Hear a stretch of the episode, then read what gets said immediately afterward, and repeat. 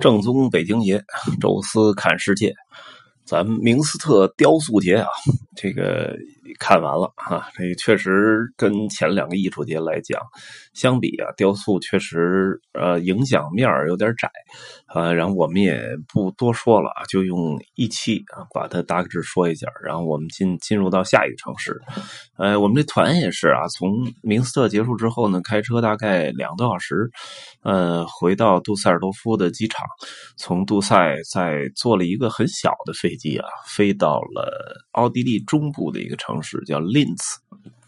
在国内翻译叫林茨啊。它很有意思啊，正好是在奥地利的一个差不多正中间的位置，四通八达。往北呢，开没多远就进捷克。呃，我记得从林茨大概高速一直到捷克边境，呃，那块再进去大概几十公里吧，三十公里就是那个特别著名的一个小镇，叫 C.K 小镇，也就是捷克克隆姆洛夫，啊，那也是世界文化遗产啊。今今年去了好几趟，啊，然后呢，往东开俩小时就是维也纳，往西呢开一个多小时就是萨尔斯堡，呃，往南呢大概翻过那个山。区就是格拉茨，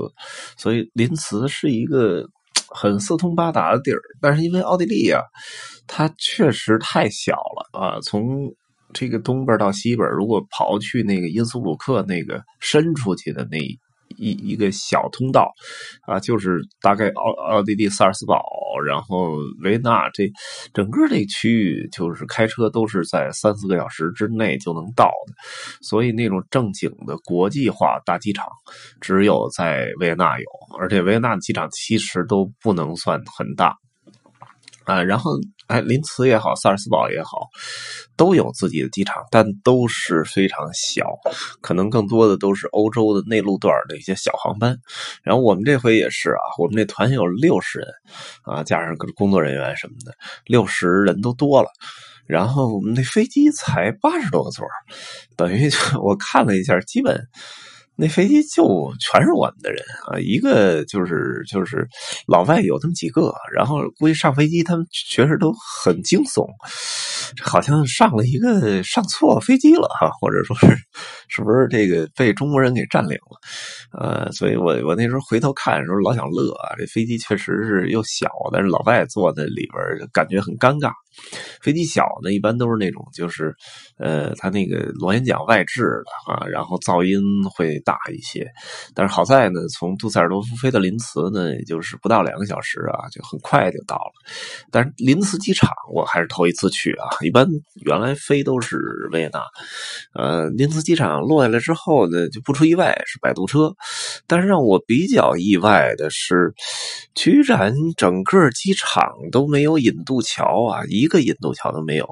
那这种机场就是首先定定位就是小机场，然后就是定位再一个定位来的一定都是小飞机啊，所以就是拉一下起落架自己就下来就得了啊，也甭引渡桥了啊，所以我在有些地方，比如说呃那个。我记得不丹的那个首都廷布啊，不不是首都啊，不丹的西边那城市叫帕罗，那块下地也这个，然后有些反正海岛地区的小机场也是这种状态，然后它这个让我觉得挺意外的，就是怎怎么着来说也是一个奥地利的第第三大还是第四大城市啊，但是非常非常小，机场也很小啊，两个内行李转盘。呃，这就不多说了啊。那我们到这个城市呢，曾经我就来过一次啊，就是在林茨的市中心有一个呃新建的一个歌剧院，呃，是那种完全全新的风格啊。当时我记得我带了一个建筑师的团到那儿去看那个歌剧院去了啊。那么。这个团呢，呃，是我真正来林茨的第二个团，而且这个团是我真正住在林茨的第一个团，因为那个团就是看一眼歌剧院，大概照照相，就开车就直奔维也纳了，没有在林茨住，甚至饭都没吃。然后我们这个团在林茨是结结实实的住了三个晚上啊，而且还挑了一个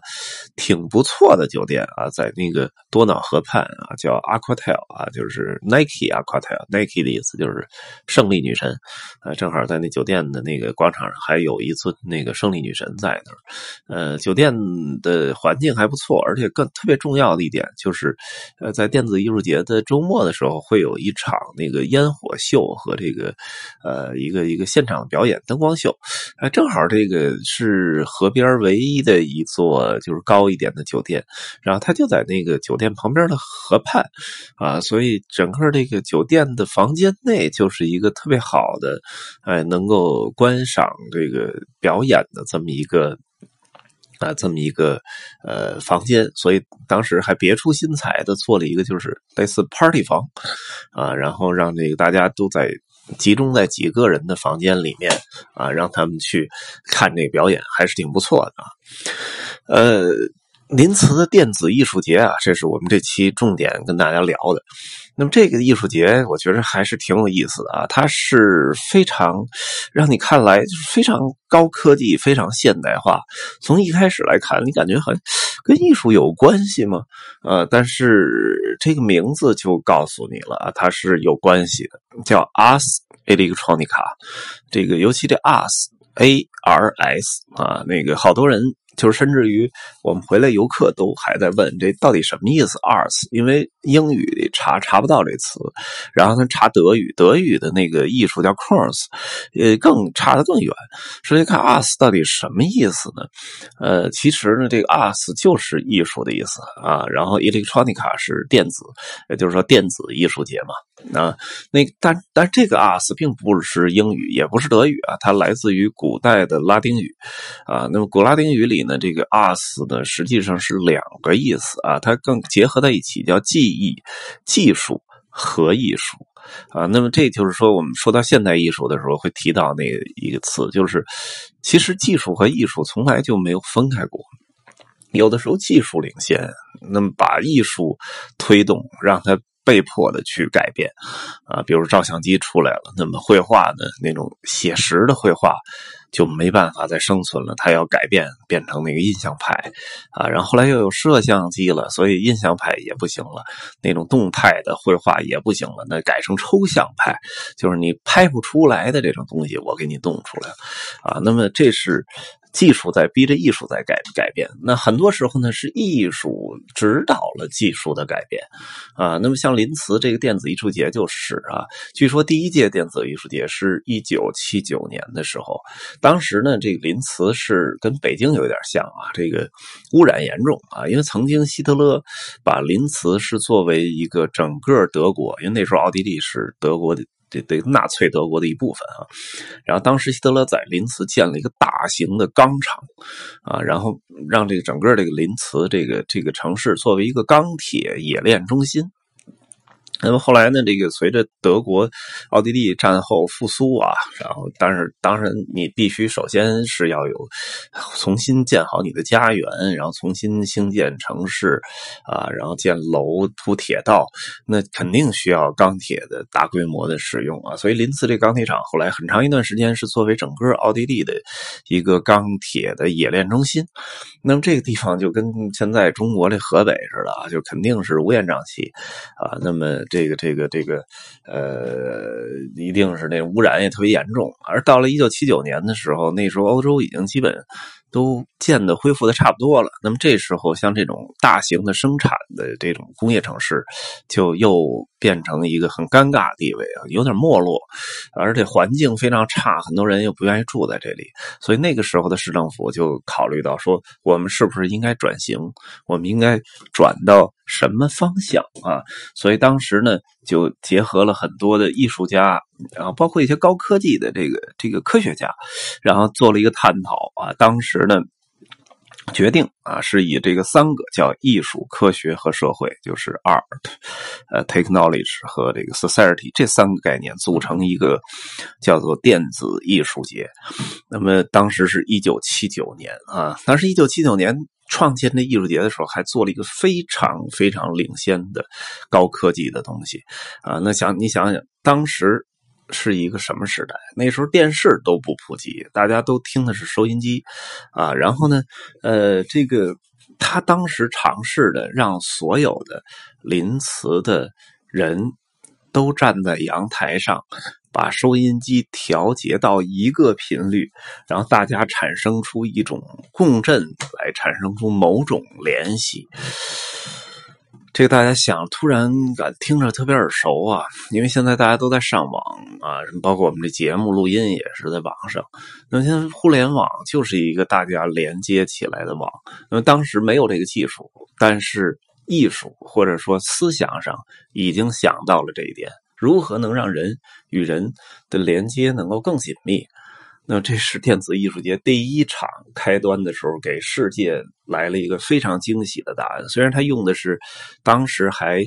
呃并不先进的技术，是收音机的调频，但是他尝试着用所有人都在同一个调频上，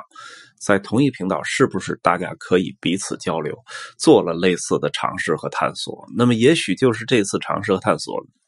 激励了某些科学家，然后让他们在这这个这种。想法上继续去研究，最终形成了后来的互联网、因特网，然后最终扩散到了全世界。所以我觉得，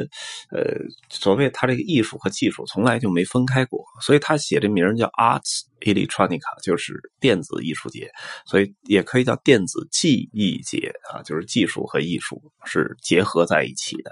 啊。那么，呃，这个我记着米高梅。啊，也就是那大狮子的那个电影厂，它那个 logo 上面有那个绶带上还有这个叫做 Ars 什么 Gratia Artis，啊，那是一一个古拉丁文的谚语啊，那意思就是好像艺术是为艺术而存在啊，这么一个意思吧啊，那么所以是就是这是一个拉丁文。啊，那么，但是他觉得可能拉丁文这个艺术的这种双双面的解释更符合他这电子艺术节的内涵吧，所以就把这个定定的名字了。所以大家觉得这个好像像一个科技展，但实际上它是更多的叫艺术展。呃，这一届的电子艺术节呢叫 AI，大家知道 Artificial 呃 Intelligence 就是人工智能。啊，这个也是现在非常火的一个主题。呃，我记得高晓松那个小说里还聊到了什么未来世界，然后也提到了很多很多人工智能，但是说的挺挺令令人绝望的。但是在临淄艺电子艺电子艺术节也以这个为主题做了很多很多的不同的尝试。呃，然后我们这期还是本来说想录一期啊，但是这期刚刚把这个电子艺术节的由来给大家讲明白哈。那么。咱们这一期就就先说到这儿吧，然后下一期呢，给大家说几个我觉得挺有意思的这个或者正面的或者负面的、积极的、消极的一些一些范例吧，跟大家再聊一期啊，电子艺术节。那么这期呢，先跟大家说到这儿啊，感谢大家收听，下期再见。